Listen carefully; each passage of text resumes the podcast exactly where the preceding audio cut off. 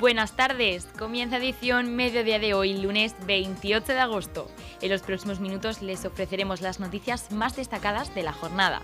En nombre del equipo de informativos reciban un saludo de Celia Sánchez. Comienza edición mediodía. Apuñalan a un hombre en Loferro. Un hombre fue apuñalado este sábado por la tarde en Loferro, Roldán. Ocurrió minutos después de las 5 y 20 de la tarde, cuando Emergencias tuvo conocimiento de que un varón de 47 años había resultado herido por arma blanca. Lo acuchillaron en el cuello, aunque la Guardia Civil indicó que su estado no revestía gravedad. Lo trasladaron en ambulancia a los arcos del Mar Menor y, según han informado fuentes de la Guardia Civil, se trataba de una riña entre dos sujetos, uno de los cuales usó una botella rota para llevar a cabo la agresión. Del caso se encarga el Instituto Armado, cuerpo competente para asumir la investigación. Estamos repasando para usted la actualidad de nuestro municipio en edición mediodía. El Grupo Municipal Vox Torre Pacheco nos facilita la siguiente nota de prensa en la que informa de las dos mociones que presentará el próximo pleno ordinario el 31 de agosto. En primer lugar, el partido presentará una moción para que se garantice la seguridad en el recinto de Peñas, así como en todo el pueblo durante la celebración de las fiestas patronales. Como bien está habido por nuestros vecinos, el pasado año en las fiestas patronales de distintos pueblos del municipio se produjeron diversos incidentes y actos delictivos de cierta relevancia.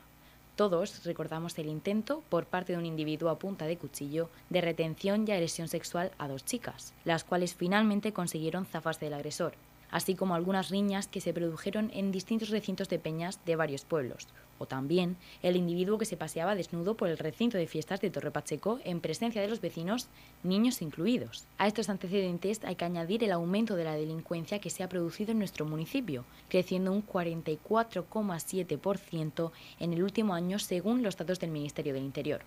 En Torre Pacheco existen registradas unas 120 peñas festeras, que suman un total de 6.000 personas. Si a ello añadimos visitantes en los días fuertes de fiesta, en los que la asistencia es masiva, puede suceder que el recinto llegue a albergar hasta 10.000 personas lo que requiere de un dispositivo con gran presencia de agentes de policía local, guardia civil, seguridad privada y voluntarios de protección civil perfectamente coordinados entre ellos.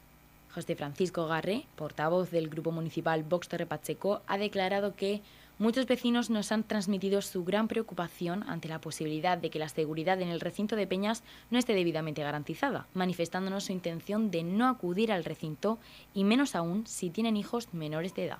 En consecuencia, desde Vox Torre Pacheco solicitan que desde el ayuntamiento se habiliten los dispositivos policiales necesarios para garantizar la seguridad durante la celebración de las fiestas, pudiendo intervenir de forma inmediata ante cualquier hecho que pueda poner en peligro la integridad personal tanto de los vecinos como de los propios agentes. En segundo lugar, el Grupo Municipal Vox presentará otra moción en el próximo pleno con el fin de instar al Gobierno de España a retirar la implantación de peajes en las autovías y autopistas en 2024 y a comprometerse a no implantarlos en toda la legislatura. El 27 de abril de 2021, el Consejo de Ministros aprobó el Plan de Recuperación, Transformación y Resiliencia de la Economía Española, para canalizar los fondos destinados por la Unión Europea a reparar los daños provocados por la crisis del COVID. En dicho plan se hace referencia en varias ocasiones a la implantación de un sistema de pago por uso de vías de alta capacidad para su conservación y mantenimiento. En el plan de choque de movilidad sostenible, segura y conectada en entornos urbanos y metropolitanos, incluido en el plan de recuperación, se desarrolla esta medida señalando el año 2024 como la fecha de implantación bajo el principio del cobro al usuario, usuario pagador, y también del principio de quien contamina, paga.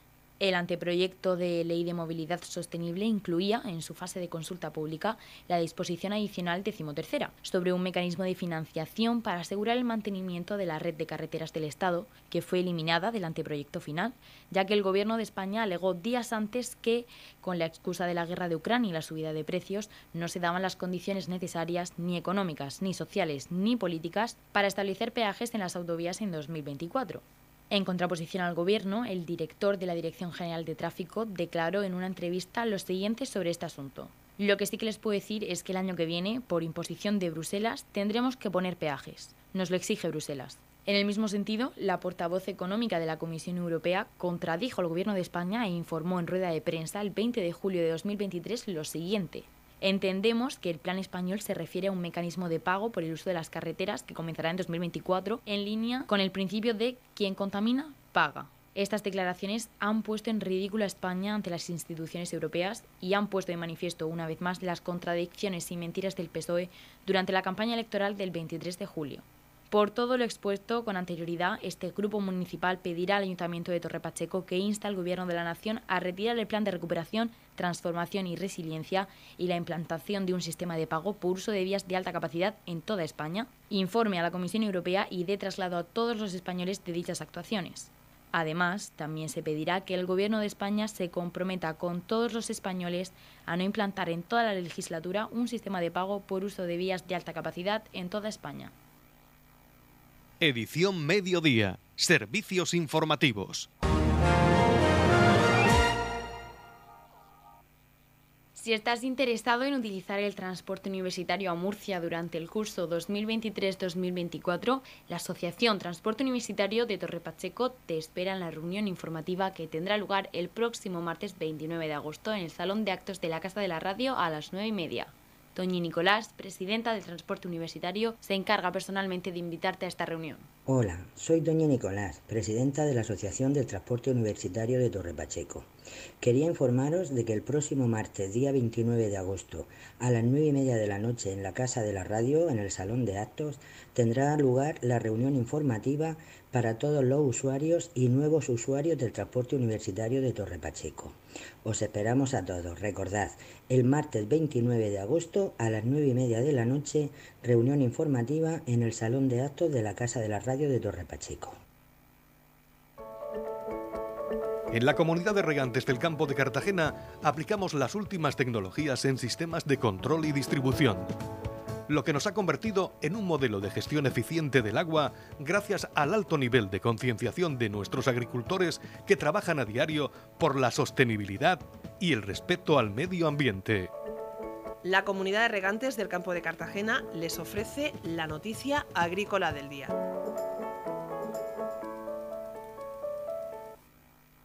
La producción de melón baja un 30% en Cartagena. No solo se han dejado de contratar a más de 500 personas, sino que las jornadas han pasado de unas 8 o 9 horas a solo 6. La temporada de melón este año en el campo de Cartagena no ha sido buena y la producción ha bajado aproximadamente un 30%, con lo que el empleo del sector se ha resentido. No solo se han dejado de contratar a más de 500 personas, sino que las jornadas han pasado de unas 8 o 9 horas a solo 6. Marga Gabarrón, del comité de empresa de la firma Gregal, dice que el calor vino muy pronto y las lluvias de finales de mayo y principios de junio estropearon el melón. Las empresas han contratado menos personal que además ha trabajado menos horas. Gabarrón calcula que aproximadamente se han perdido más de 500 empleos y se ha trabajado dos tercios de las horas normales en una buena campaña. Hacía mucho calor en primavera, y se adelantó la campaña y luego al aparecer las lluvias eh, las plantas han sufrido mucho, salieron hongos y entonces ya fue cuando se fue todo casi al traste. El melón venía bastante mal, ¿vale? De calidad era malo y lo que es en el empleo pues se ha contratado menos gente de la que se tenía que contratar normalmente en otras campañas y las trabajadoras pues hemos trabajado menos horas. Con la pérdida del 30% sí que se habrá perdido, han dejado de contratar a lo mejor a 100 personas y las horas trabajadas pues también han bajado bastante. De estas jornadas de 8 o 9 horas a estas jornadas de 6 todo lo que es, por ejemplo, en el campo de Cartagena, yo creo que a lo mejor 500 puestos de trabajo sí se habrán perdido. En la comunidad de regantes del campo de Cartagena aplicamos los últimos avances en innovación y desarrollo al servicio de una agricultura de regadío eficiente y respetuosa con nuestro entorno. Por la sostenibilidad y el respeto al medio ambiente, Comunidad de Regantes del Campo de Cartagena. Noticias, edición mediodía.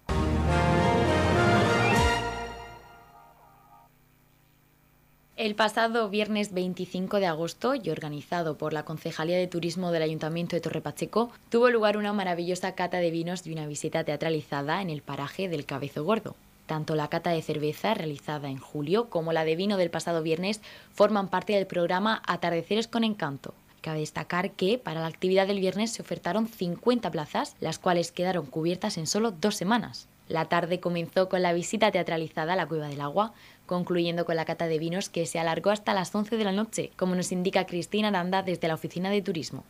El viernes 25 de agosto, eh, la Concejalía de Turismo del Ayuntamiento de organizó una actividad que es una cata de vino y una visita teatralizada dentro de la programación de Atardeceres con Encanto. Eh, tuvimos muchísimas solicitudes para poder asistir a este evento, pero pues solamente había 50 plazas. Cuando se presentó la actividad a las dos semanas ya estaba todo completo, por lo que bueno, se ha quedado mucha gente sin poder asistir. Intentaremos para el año que viene poner alguna más, porque este tipo de actividades tiene, han tenido muchísimo éxito tanto la cata de vino que, que, hicimos el día 25 como la cata de cerveza que hicimos en el mes de julio.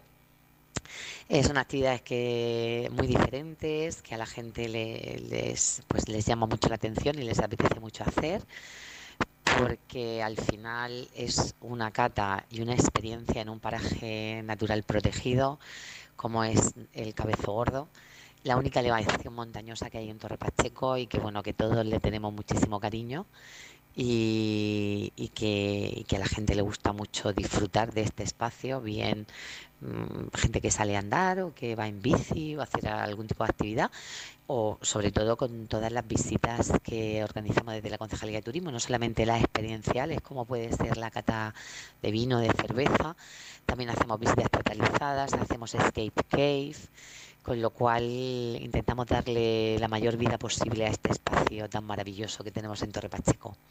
Pues nada, la, visita del día 25 fue muy bien.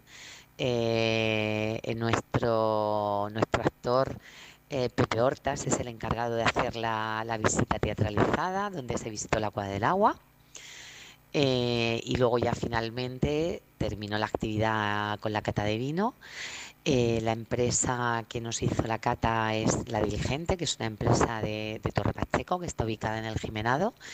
Y la verdad que la gente se fue maravillada. Se fue maravillada porque, bueno, Andrés, que es eh, el enólogo, eh, es una persona magnífica, que le encanta su trabajo, que transmite amor y pasión por lo que hace, por lo que todo el mundo se fue encantado y disfrutó eh, muchísimo de esa cata que al final terminó terminó bastante tarde, terminó sobre las once y pico de la noche, porque la gente estaba tan, tan, tan a gusto que no tenía ganas de irse a casa.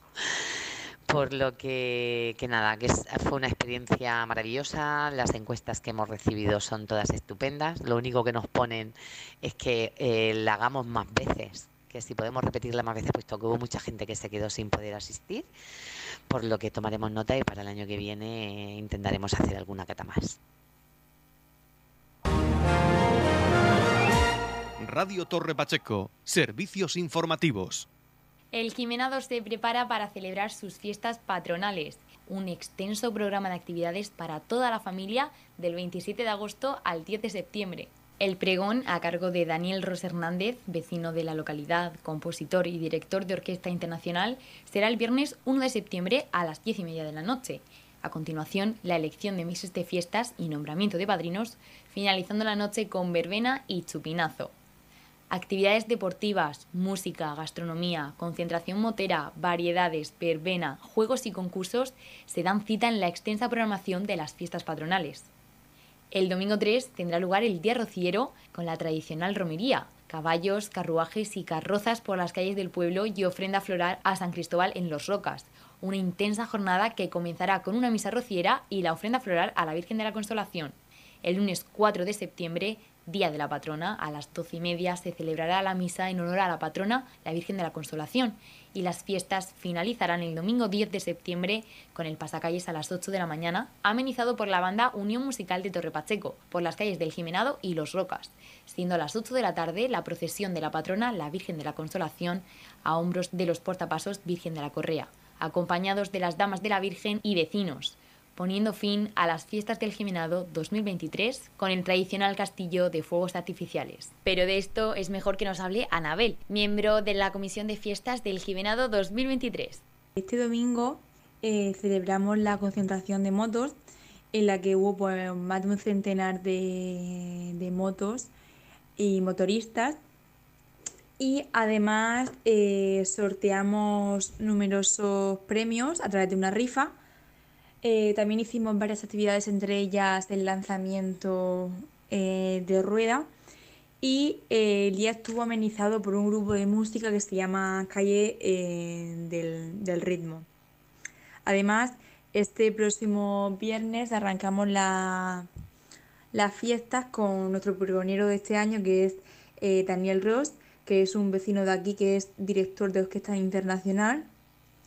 Y daremos comienzo pues, a la elección de las mises infantiles, juveniles y padrinos eh, de fiesta con el grupo musical eh, Madeira.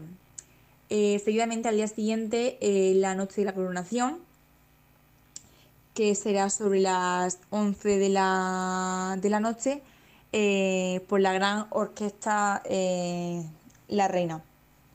Además, eh, esa misma mañana del sábado 2, a las 10 y media, sacamos todas las bicis para dar un paseo por el, por el pueblo. Y justo ese mismo día tenemos la, Santa Misa de los pensionistas. Y el domingo 3 tenemos la, la romería, eh, que comenzará sobre las 10 y media de la mañana con la misa en honor a la Virgen de la Consolación, que se realizará en la carpa festera. Seguidamente, una vez concluida la, misa, eh, daremos comienzo al tradicional paseo de caballos y carruajes por las calles del pueblo y luego una ofrenda floral en San, Cristóbal en, los rocos, en las rocas. Perdón. Y una vez finalizada el recorrido, daremos comienzo pues, a un almuerzo a precios populares eh, donde los, asistentes pues, podrán disfrutar de, un grupo rumbero denominado Aires de la, de la Calle.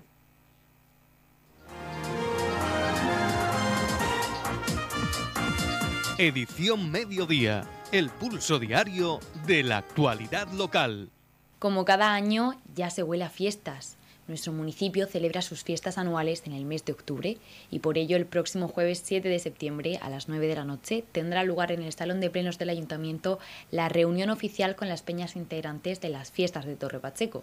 Pedro Baró, concejal de festejos, hace un llamamiento a todos los peñistas e interesados para tratar el programa de fiestas, posibles dudas y actividades. Soy Pedro Baró, concejal de deportes y festejos. Eh, os tengo que informar que el próximo día jueves 7 de septiembre a las 9 de la noche tenemos la reunión oficial con las peñas de, Torre Pacheco. Eh, os lo digo a la radio para el fin de que se difunda, de que llegue a todas las redes sociales, de que todos los colectivos peñistas, sobre todo, que están en el recinto, en nuestro querido recinto de Peñas, eh, asistan para, para que vean el programa de fiestas de este año, para resolver las posibles dudas que siempre surgen y para también para también meter dentro las posibles actividades que, la, que dicho, las peñistas quieran, quieran realizar. Por lo tanto, invito a que, a que en ese día todo el mundo que sea peñista, y si no es peñista también, acuda a las 9 de la noche en el Salón de Plenos del Ayuntamiento. Muchas gracias. Estamos repasando para usted la actualidad de nuestro municipio en edición mediodía. Abierto el plazo de inscripción para la temporada 2023-2024 del Club Gimnasia Rítmica Torre Pacheco. La inscripción que quedó abierta este lunes se puede realizar rellenando el formulario que pueden encontrar en el Facebook de Radio Torre Pacheco. Las clases darán comienzo el 11 de septiembre en Torre Pacheco en el pabellón Luis Manzanares y en Roldán en el pabellón José Armero Tobar. Esta actividad busca trabajar la psicomotricidad y apartar el sedentarismo, promoviendo el deporte. De esto nos habla Elena Manzanares, coordinadora y entrenadora del club. Hemos abierto el inscripción esta semana, eh, hemos abierto un montón de grupos entre Torre Pacheco y Roldán, eh, desde los tres años hasta por la edad que quieran apuntarse. Y tienen que rellenar el formulario de, de Google, hay que hacer una pequeña, hay que hacer un ingreso de una matrícula, pero en el caso de las nuevas eh, niñas que quieran apuntarse a la escuela, pues, pues si la primera semana no les gusta, pues se les devuelve el importe de la matrícula sin ningún tipo de problema y, ya está. Con respecto a las escuelas, pues bueno, pues son clases de gimnasia rítmica lúdicas, de psicomotricidad adaptada un poco a la, a la gimnasia, pero a un nivel, pues eso, de escuela de base. Eh, lo que queremos potenciar es el deporte, sobre todo en, en las niñas y los niños. Lo que pasa es que en nuestra escuela hay muchas más niñas que niños, pero vamos, que nosotros tenemos la puerta abierta a niños, pero tenemos pocos, la verdad. Y bueno, se trata de que hagan un deporte y que, y que no se queden en su casa en plan sedentario, sino que, pues bueno, a través de la gimnasia eh, trabajen un poco la psicomotricidad, trabajamos con música, hacemos varias exhibiciones durante todo el año y las clases empezarían el 11 de septiembre en, la escuela. Con una larga experiencia en este deporte, el club abre sus puertas un año más.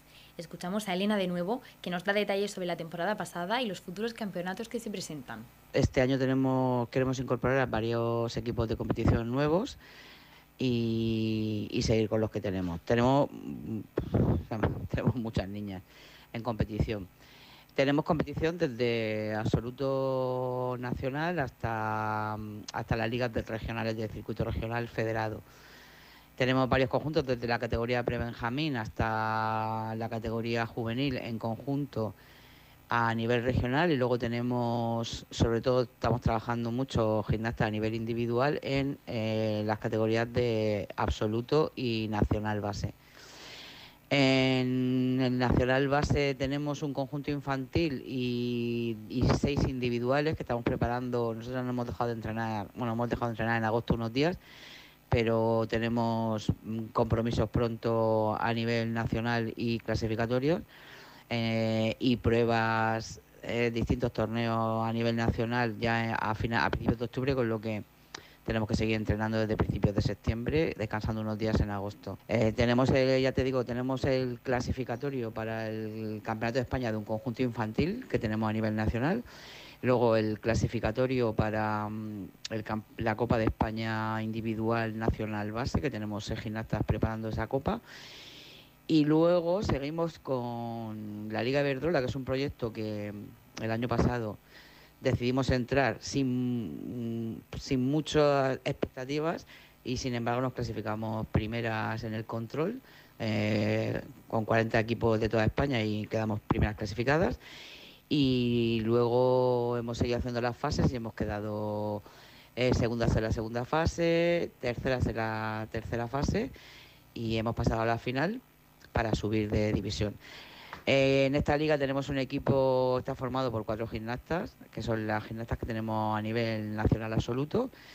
Y ahora mismo estamos en el top 10 español, no en el top 5 español de la Liga Iberdrola, que es la liga más importante y más fuerte a nivel, a nivel nacional en España de gimnasia rítmica.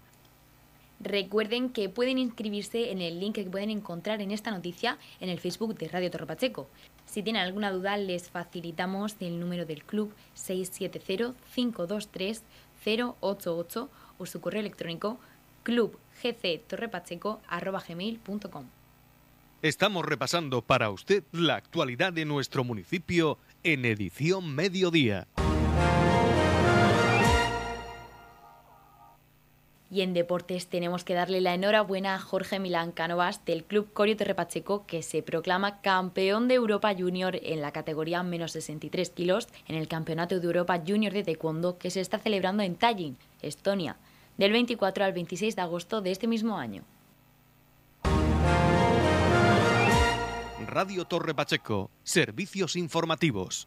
El STV Roldán jugó el sábado el primer amistoso de la pretemporada contra el Alcantarilla B. El partido tuvo lugar en el pabellón Virgen del Pasico y dejó el marcador a 6-0, victoria para el equipo roldanense.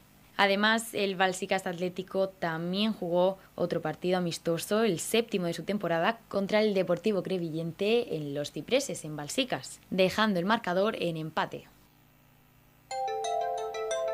En la comunidad de regantes del campo de Cartagena aplicamos los últimos avances en innovación y desarrollo al servicio de una agricultura de regadío eficiente y respetuosa con nuestro entorno.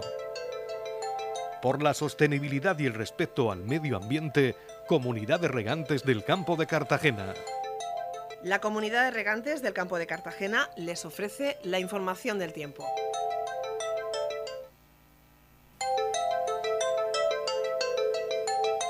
A continuación conoceremos la información meteorológica para hoy lunes 28 de agosto en la región de Murcia. Bajan las mínimas, cielos despejados en general, temperaturas mínimas en descenso y máximas sin cambios en el litoral y ascenso en el interior. Viento moderado del noroeste, girando al suroeste en la costa y disminuyendo a flojo variable en el interior. En Cartagena alcanzarán una máxima de 33 grados y una mínima de 24 en San Javier una máxima de 32 grados y una mínima de 20. En Murcia, en la capital, una máxima de 34 grados y una mínima de 21. Y por último, aquí en Torre Pacheco alcanzaremos una máxima de 34 grados alrededor de las 5 de la tarde y una mínima de 18 grados.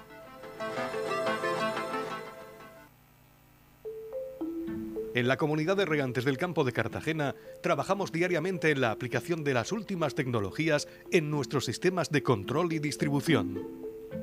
Por la sostenibilidad y el respeto al medio ambiente, Comunidad de Regantes del Campo de Cartagena.